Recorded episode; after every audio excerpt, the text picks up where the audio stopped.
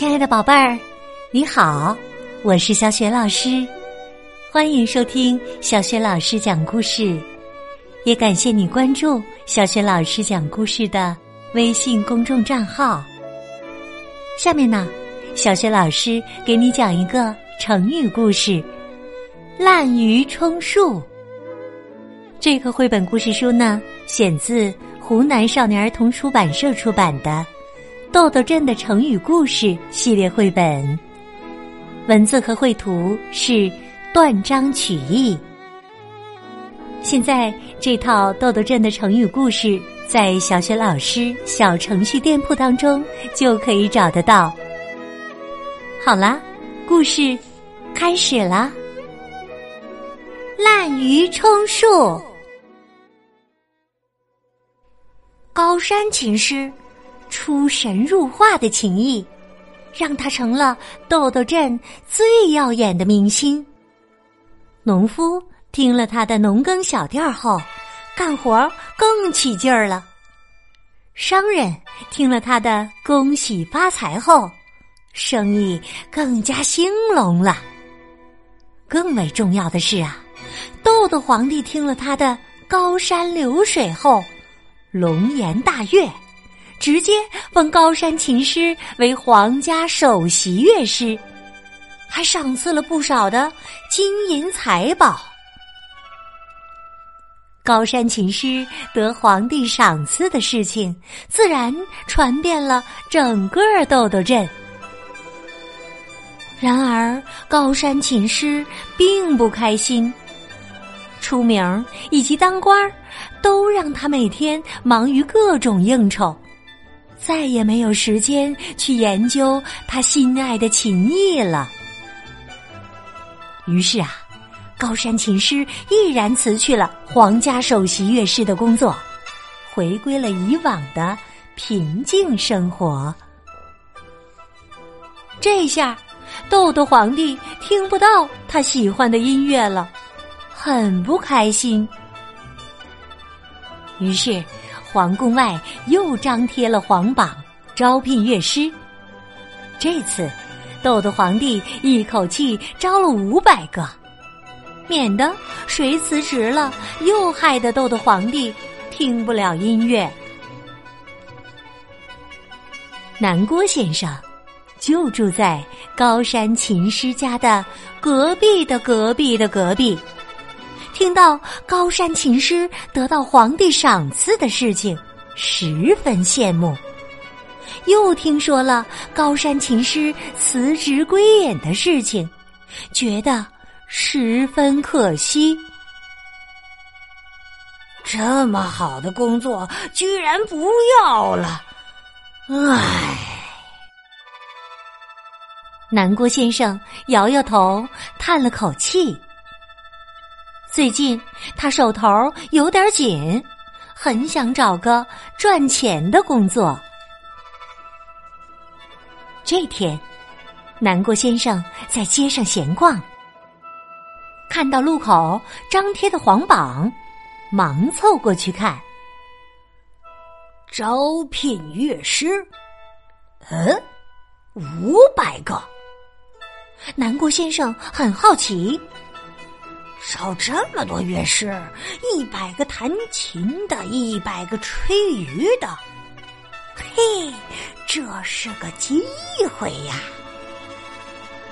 南郭先生灵机一动，心里有了主意。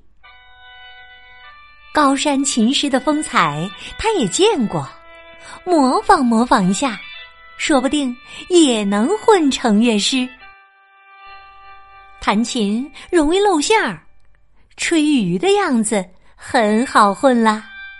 手捧着鱼，鼓着腮帮子，摇头晃脑就是了。再说了，招这么多人，谁会一个个仔细甄别呀？南郭先生很有信心。于是，南郭先生照着高山琴师的样子，置办了一身行头，去乐器行买了一只鱼，准备齐全后，兴冲冲的前往皇宫应聘去了。来到皇宫门口，南郭先生吓了一大跳。原来前来应聘的人已经排起了长长的队伍。南郭先生暗自庆幸：“哎呀，幸亏来得及时啊！要是再晚一点儿，可能就已经招满了。”招聘的过程果然如南郭先生所想的一样。就是看看你的模样有没有乐师的风范，再问问你擅长什么乐器就可以了。这些问题根本难不到南郭先生。他举手投足模仿着高山琴师，顺顺利利的成为了皇家乐队的一员。给豆豆皇帝表演更不是问题。大家想一想，五百个人演奏的大场面，谁在吹，谁没吹，天知道。南郭先生手捧着鱼，鼓着腮帮子，跟着大家的节奏一起摇摆着身子，晃动着脑袋。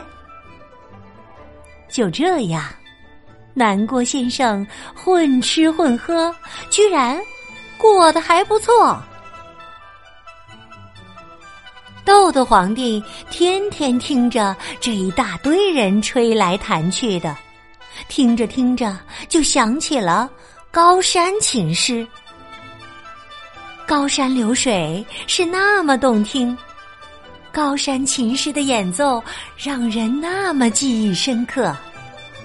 豆豆皇帝不由得怀念起来。豆豆皇帝想了半天，说：“众位爱卿，天天听你们合奏，朕有点听腻了。不如今日起，你们一个个轮着为朕独奏，谁表演的好。”朕重重有赏。乐师们听了也很高兴，毕竟合在一起演奏，显示不出个人的能力；独奏的话，也许是个出人头地的机会。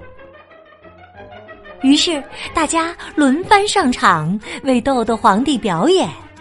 个个拿出了自己的绝活儿，豆豆皇帝听得如痴如醉，喜笑颜开。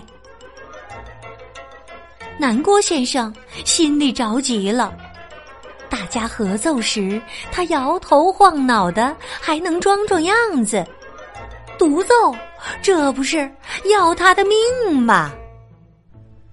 豆大的汗珠从南郭先生脑袋上直冒出来，他悄悄的躲到了最后面。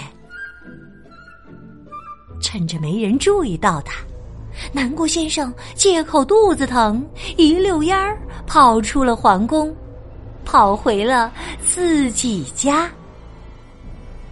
唉，好好的工作又没了。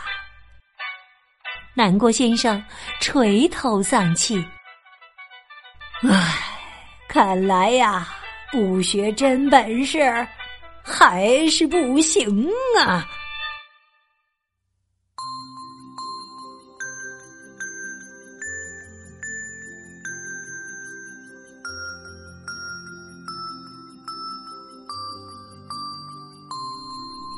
亲爱的宝贝儿，刚刚你听到的是。小轩老师为你讲的成语故事《滥竽充数》，选自湖南少年儿童出版社出版的《豆豆镇的成语故事》系列绘本。